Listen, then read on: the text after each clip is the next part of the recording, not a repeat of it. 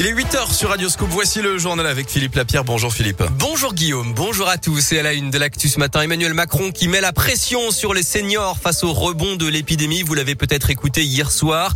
Le taux d'incidence du Covid a grimpé de 40% en une semaine. Et donc à partir du 15 décembre, les plus de 65 ans vont devoir faire une troisième piqûre de vaccin pour garder leur passe sanitaire. La campagne de rappel de vaccins qui va également ouvrir pour les 50-64 ans dès le début du mois de décembre. Message entendu puisque Doctolib a enregistré 100 000 prises de rendez-vous en une heure après l'allocution du président hier. Et puis le port du masque redevient obligatoire à l'école pour les 6-11 ans sur tout le territoire à partir de lundi. Pas de changement pour les élèves du Rhône, de l'Ain et de l'Isère qui ont déjà le masque.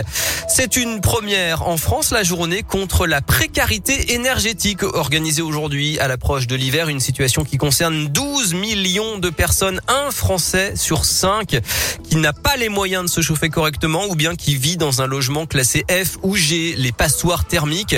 Alors cette journée avant tout c'est pour sensibiliser la population mais aussi les pouvoirs publics. D'ailleurs la Fondation Abbé Pierre qui fait partie des organisateurs de l'événement demande des procédures plus simples pour les ménages qui veulent rénover leur logement et surtout plus de subventions pour y parvenir. Vanessa Brossard est chargée de mission à l'agence régionale de la Fondation Abbé Pierre. Comment faire pour mobiliser ces subventions? De quel montant euh, on va pouvoir bénéficier Faire face au reste à charge. Et puis surtout, nous, ce qu'on constate, c'est que les ménages les plus démunis, en fait, qui peuvent être propriétaires de leur logement, notamment dans certains territoires de notre région, des ménages dans le rural qui sont propriétaires occupants de maisons euh, mal isolées, dépourvues de ventilation, dépourvues de postes de chauffage adaptés. Pour ces propriétaires, il faut absolument augmenter la part de subvention parce qu'aujourd'hui, en fait, un propriétaire, il a des travaux qui vont aller jusqu'à 50 000 euros pour une rénovation de sa passoire énergétique et s'il n'y a pas les aides en face, il pourra pas faire ses travaux en fait et il restera en difficulté. Et si vous voulez en savoir plus sur ce problème ou bien pour être vous-même aidé, de nombreux événements sont organisés aujourd'hui dans toute la région. Une carte est disponible sur journée-précarité-énergétique.fr. En bref, une disparition inquiétante à Lyon, celle d'Antonio, un homme de 75 ans qui souffre de perte de mémoire. Il a quitté son domicile du 5e arrondissement hier matin et n'a plus donné de nouvelles depuis. Il n'a ni téléphone, ni carte bleue, ni carte d'identité sur lui. C'est aujourd'hui que doit se tenir euh, l'audience sur les nuisances et l'insécurité à Lyon. Les collectifs Presqu'île en colère et Lyon en colère ont saisi la justice. Ils estiment que la ville et l'État ont manqué à leur obligation d'assurer l'ordre public.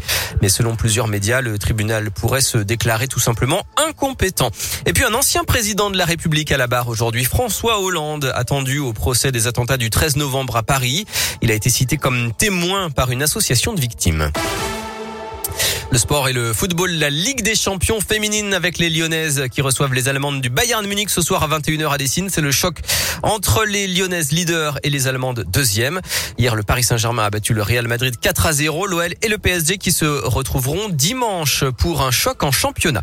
Enfin, on termine avec cette scène insolite à Fézin, à côté de Lyon. Un bouc s'est promené pendant une semaine dans les rues de la ah, ville. Oui, sans que la police n'arrive à l'attraper. D'après le progrès, c'est finalement avec l'appui des pompiers qu'il a été coincé sur un terrain, puis ensuite euh, confié à la fourrière. Le bouc se serait enfui d'un élevage euh, présent sur un terrain d'accueil dédié aux gens du voyage.